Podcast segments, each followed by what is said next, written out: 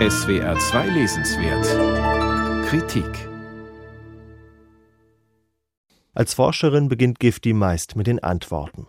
Seit sechs Jahren ist sie an der kalifornischen Stanford University Doktorandin in Neurowissenschaft und untersucht in Laborexperimenten, wie sich das Belohnungsstreben und der Vergnügungshunger im Hirn von Mäusen manipulieren lassen.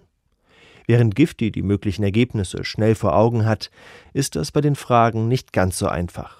Schließlich braucht sie eine ausreichend interessante Frage, die ihren Forschungen eine Bedeutung verleiht. Wer Yajersis zweiten Roman Ein erhabenes Königreich zur Hand nimmt, der findet schnell heraus, dass es mit Giftys Leben ähnlich ist. Die bisherigen Ergebnisse stehen fest. Ihr älterer Bruder ist an einer Überdosis Heroin gestorben. Die Mutter, die ursprünglich aus Ghana stammt, steckt mit Ende 60 in der zweiten großen Depression ihres Lebens und verlässt das Bett nicht mehr. Das Bett ist wohlgemerkt Giftys Bett, die ihre Mutter bei sich aufgenommen hat. Bemerkenswert sind die Fragen, die sich aus dieser Ausgangssituation ergeben. Denn Ja Jerseys zweiter und durchweg überzeugender Roman handelt von den Kräften, die einen Menschen in den Abgrund treiben. Und er fragt, ob es trotz Leid und schmerzlichen Erfahrungen eine Hoffnung darauf gibt, sich mit der eigenen Geschichte auszusöhnen. Diese Hoffnung liegt für Gifty einerseits in der Wissenschaft. Nicht zufällig untersucht sie in ihren Experimenten, wie sich die Belohnungsmechanismen im Gehirn beeinflussen lassen. Könnte man ihre Ergebnisse auf den Menschen übertragen, hätte man auch einen Schlüssel zur Behandlung von Suchtkrankheiten und Depressionen in der Hand. Eine andere Hoffnung auf Aussöhnung bietet die Kirche. Die spielte schon kurz nach der Ankunft der Familie in den Vereinigten Staaten eine große Rolle, vor allem für die Mutter.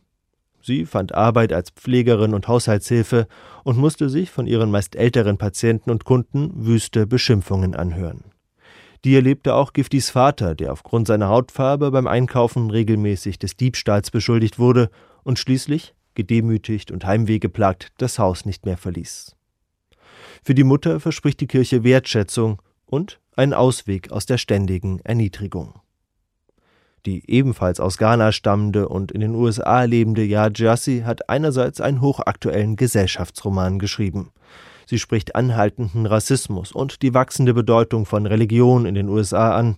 Und sie thematisiert die seit Jahren grassierende Opioidkrise, denn Giftis Bruder wurden nach einer Sportverletzung starke Schmerzmittel verschrieben, von denen er nicht mehr loskam.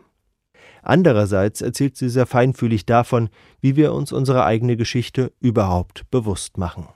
Mit einem ganz anderen Ansatz hat Jassy das übrigens schon in ihrem Debütroman getan. Der handelte vom Erbe des Sklavenhandels und verfolgte das Schicksal zweier Halbschwestern und ihrer Familien von der Mitte des 18. Jahrhunderts bis heute.